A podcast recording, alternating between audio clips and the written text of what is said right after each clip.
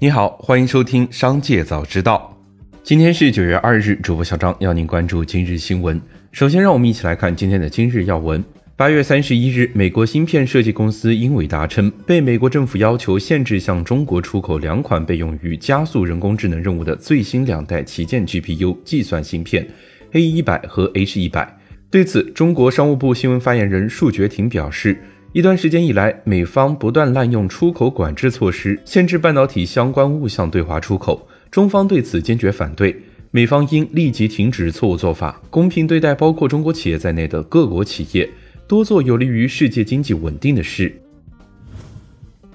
针对易车全国销售总监被妻子举报一事，易车方面回应称，正在展开内部正式调查。八月三十一日，易车全国销售总监戴文妻子向腾讯易车管理层递交长达五页的公开实名举报信，举报其丈夫戴文以权谋私、侵吞巨款、婚内出轨 PUA 妻子。据他估计，侵吞总金额达数百万。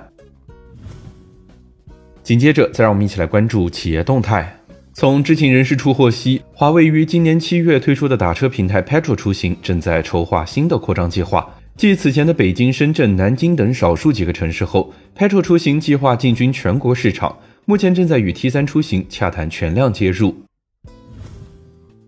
在减持美团的消息被指不准确后，又传出腾讯计划年内减持一千亿元上市公司股票投资。九月一日，腾讯回复称，没有为减持设定任何目标。腾讯的投资一向以为公司和股东创造丰厚的回报为目标，而不是要在任何既定的时间内达到一定的金额。腾讯亦没有受到针对投资组合的外部压力。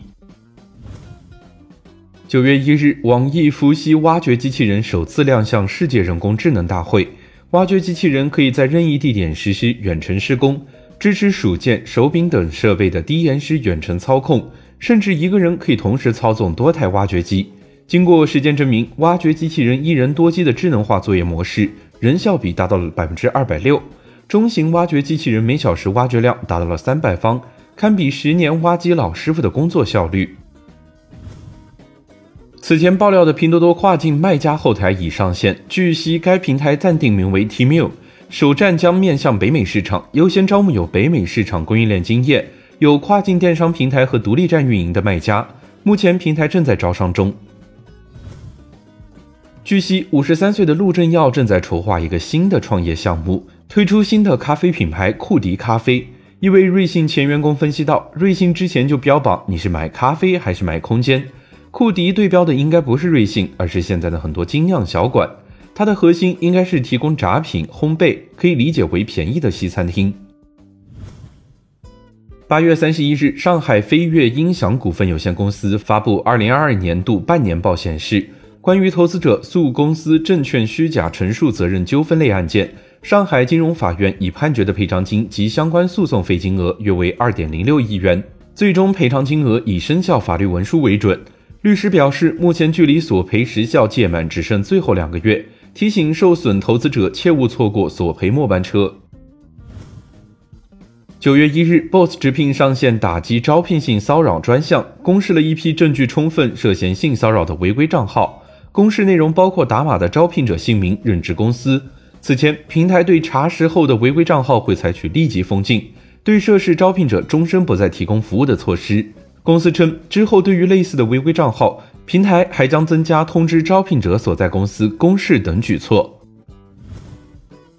原创漫画平台有妖气发布公告，宣布将于十二月三十一日正式关停服务器，其相关漫画服务将一同并入哔哩哔哩漫画。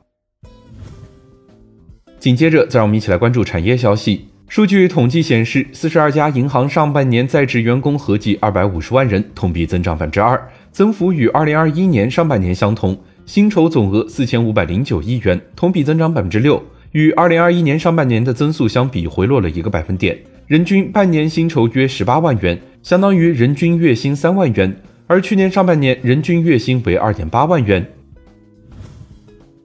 财政部中国财政科学研究院原院长、华夏新供给经济学研究院院长贾康表示，遗产税比房地产税更复杂，想要开征遗产税，官员需带头公示自己财产，让老百姓信服。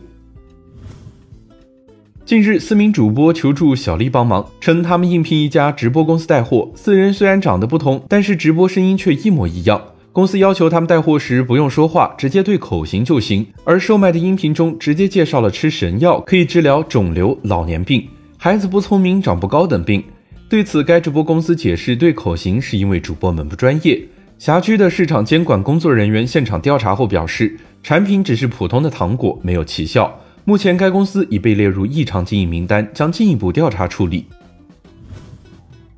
郑州住房公积金管理中心网站九月一日消息，为进一步方便住房公积金业务跨市域办理，助力郑州、开封、洛阳、平顶山、许昌、漯河、新乡、焦作、济源一加八郑州都市圈经济发展，都市圈住房公积金实行互认互贷。